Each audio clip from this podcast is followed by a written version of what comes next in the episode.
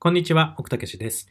えー、メルマガからいただいたご質問にお答えしますという企画で音声をお届けしています。えー、次は、今回のテーマは、藤田さんという方からいただきました。ありがとうございます。読みます。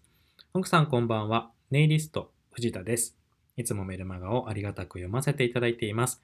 しかも今回は何でも質問していいよという貴重な機会もありがとうございます。えー、サロンワークをする中で、こちらのミスでお客様にご迷惑をかけてしまうことがあります。その中に、ご迷惑をかけてしまった後、いらっしゃらなくなった方がいます。えー、そういった方には、こちらも迷惑をかけてしまったという後ろめたさがあり、手紙やニュースレターなどを送っていいものかと悩みます。うん、不快な思いをしたところから来る手紙などは見たくないかなとも思って一切何も送っていない方もいますし、お詫びを兼ねてお手紙を出した方もいます。どうすればいいか決められず、ブレブレで定まっていないのです。こういった場合は、立ち去る、あ、去るものは追わない方がいいのでしょうか？ということです。ありがとうございます。答えは簡単です。送りましょう。はい。以上です。うんと、これは、正直ね、どんなミスなのかにもよるんですよね。ちょっとそれが書いてなかったので、どういう系のミスなのかな。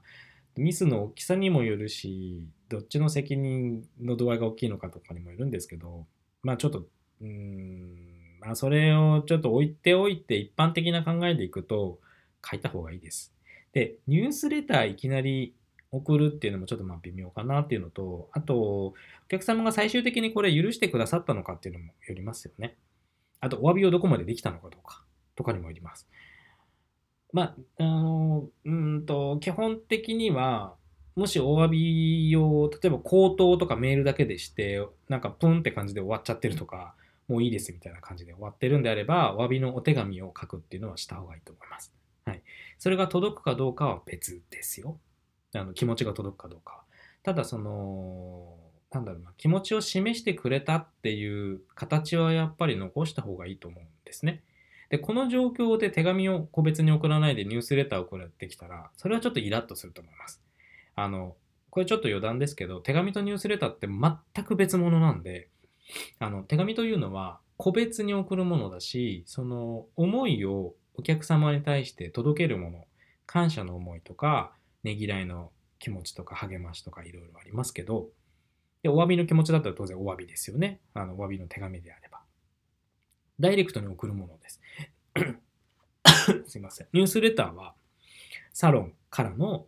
うんと、サロンの、なんていうのかな、内側を見せたり、お客様の声紹介したり、読んでいて楽しくなったりするものですよね。で、その中には宣伝も書いてあったりしても OK なんですね。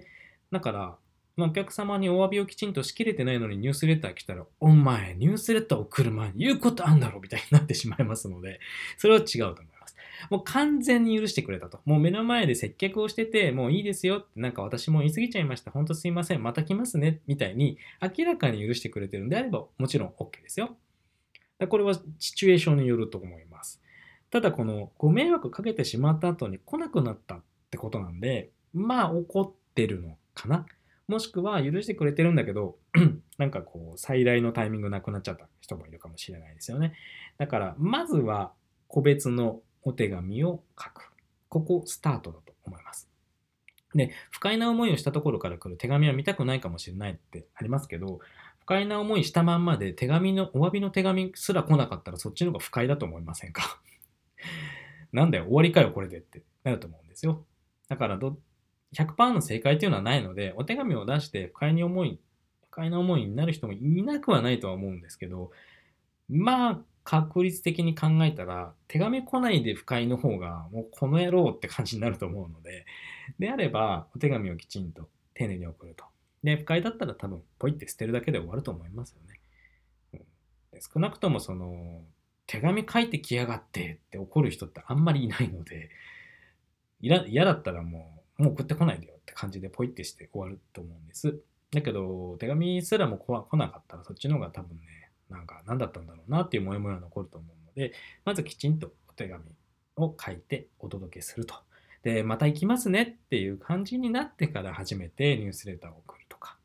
っていう風にするといいかなと思います。うん。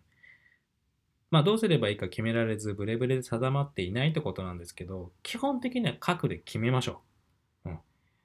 お詫びの気持ち。で、メールとかでお詫びする、LINE でお詫びするっていうのはもちろんありますけど、まあ可能な限り手紙がいいかなと思います。あの、うんと特にネイネイルサロンじゃないですか。箱物の仕事をしているので、まあ、お店からお手紙が届くとかっていうのは別によっぽど家族に秘密にしていて、あの、っていう方でない限りは大丈夫かな。で、まあ、いずれにしてもサロンから出すお手紙っていうのはお詫びの手紙じゃなくても、普段のお手紙もね、あのー、と仲良くなった方であれば個人名だけでもいいし、まあちょっとこの辺はお客様によってサロン名書くかどうかっていうのはありますけど、まあでも、うん。こうやって書いた方がいいですかねっていうお便りを藤田さん自体がくださったんで、うん、大丈夫なケースの話かなと思うので、えー、お手紙を書きましょう。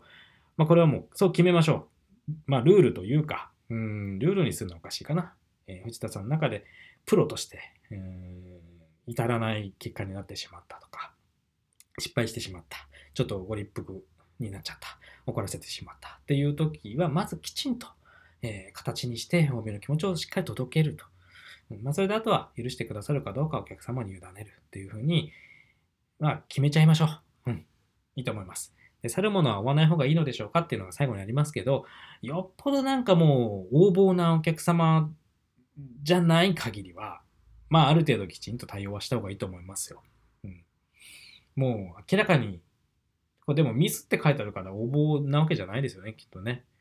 藤田さん側のミスがあったってことだと思うので、えそれは去るものを追わないっていうのはちょっと使い方が違うと思いますので、これは気にしなくていいですよ。はい、ということで、えー、もし他にも聞いてくださってる方でお客様にね、えー、ちょっと嫌な思いをさせてしまって怒らせてしまったっていうことがあったら、お詫びはまずきちんと伝えましょうということです。